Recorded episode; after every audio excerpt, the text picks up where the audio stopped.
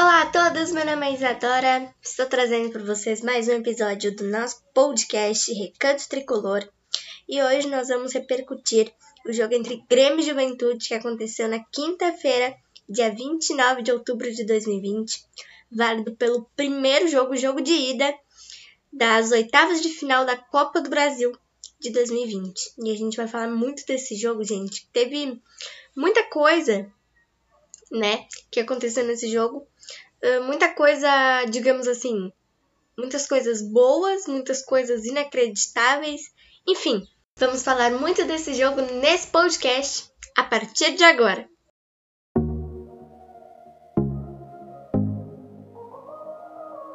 Let's talk about all the things that we shouldn't talk about. Those kind of words that will change all the things we talk about. Tell me, do you ever think of us? Should I ask some more or should I stop? Se hoje estou aqui, é porque no peito carrego um amor que vem muito além de mim. Vem do meu pai, do meu avô, está no meu coração. Um coração tricolor.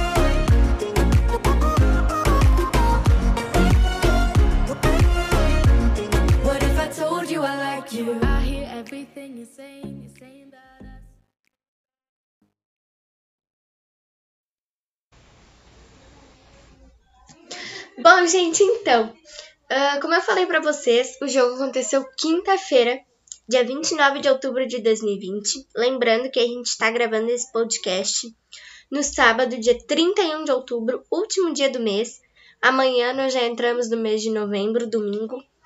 Nós já entramos no, no mês de novembro. Quase no finzinho do ano, né, gente? Faltam só dois meses para terminar o ano. E o jogo aconteceu na quinta-feira, dia 29 de outubro de 2020, às 9h30 da noite, na Arena do Grêmio, em Porto Alegre.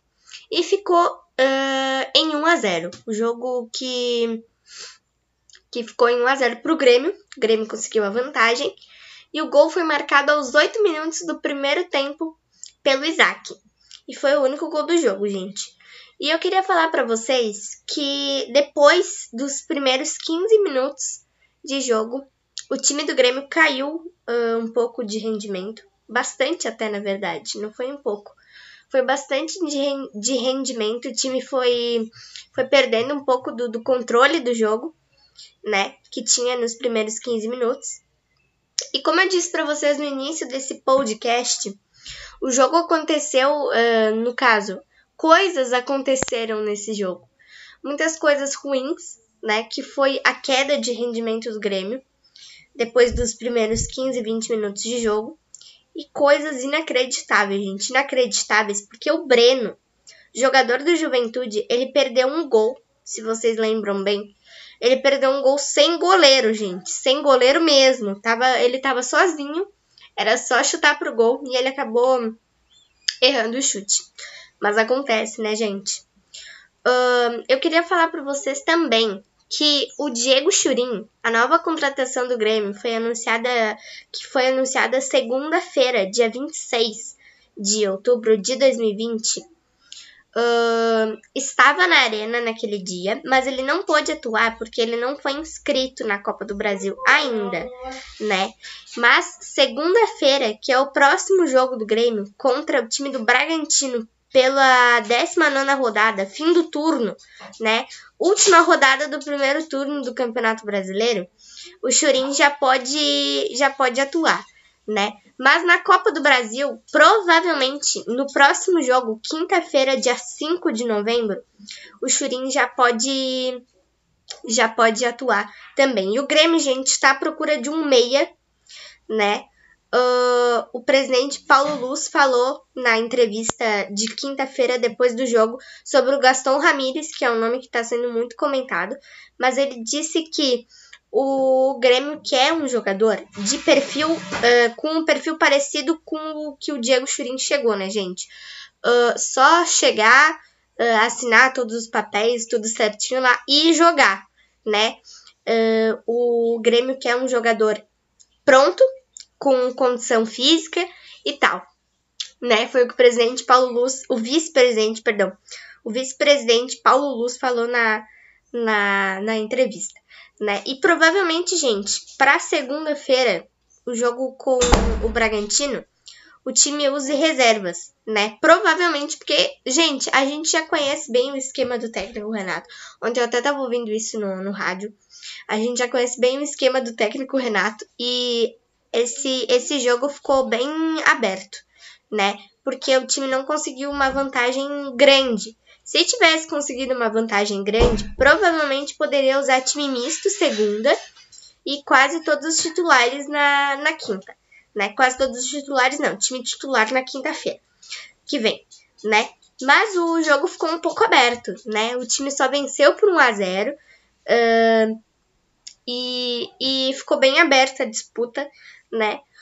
O Grêmio pode perder até por, do, por perder não, empatar 0 a 0, 1 a 1, 2 a 2, qualquer empate classifica o tricolor.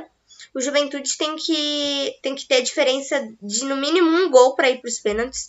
1 a 0, 2 a 1, 3 a 2, 4 a 3, enfim.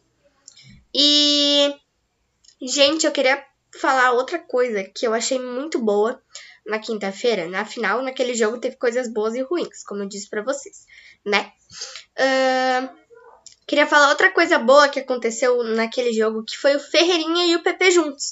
Lembram que naquele jogo contra o Atlético Paranaense, eu falei para vocês na ação que eu queria muito que o, que o técnico Renato testasse o Ferreirinha de titular ao lado do PP?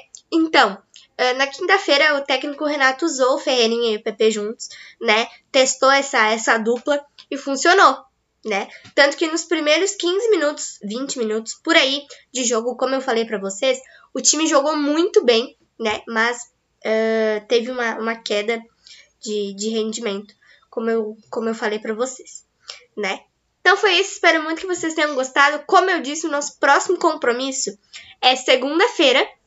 Nós não temos jogo nesse fim de semana, nem hoje nem amanhã só segunda mesmo, dia 2 de novembro, às 20 horas, 8 da noite, contra o time do Bragantino na Arena. E na quinta-feira, dia 5 de novembro, às 9h30 da noite, a gente vai disputar o jogo da volta das oitavas de final da Copa do Brasil aqui em Caxias do Sul, no estádio Alfredo Jacone, contra o time do Juventude. Um beijo, um abraço para vocês e até o nosso próximo podcast. Gente, eu queria dizer para vocês que o áudio ficou um pouquinho cortado. De novo, né? Geralmente o áudio dos meus podcasts eles ficam um pouco cortado. Eu não sei porquê, gente. Deve ser problema no gravador mesmo. Eu não faço ideia do que é. Mas o áudio ficou um pouquinho cortado naquela parte que eu tava falando do Ferreirinha e do PP.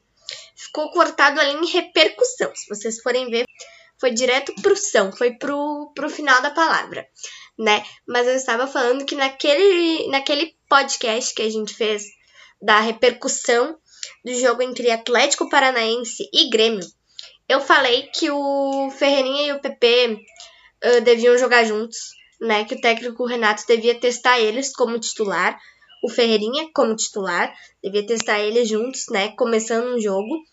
E funcionou, né? Naquela, naquele jogo contra o time do Juventude, o técnico Renato fez isso e funcionou, né? Mas eu acho que deu para entender certinho. Só eu sempre aviso para vocês não estranharem, né? É um problema no gravador, eu não sei o que que é, mas é um problema no gravador mesmo, né? Que o áudio fica um pouco cortado às vezes. Um beijo. What if I told you I like you? We stay,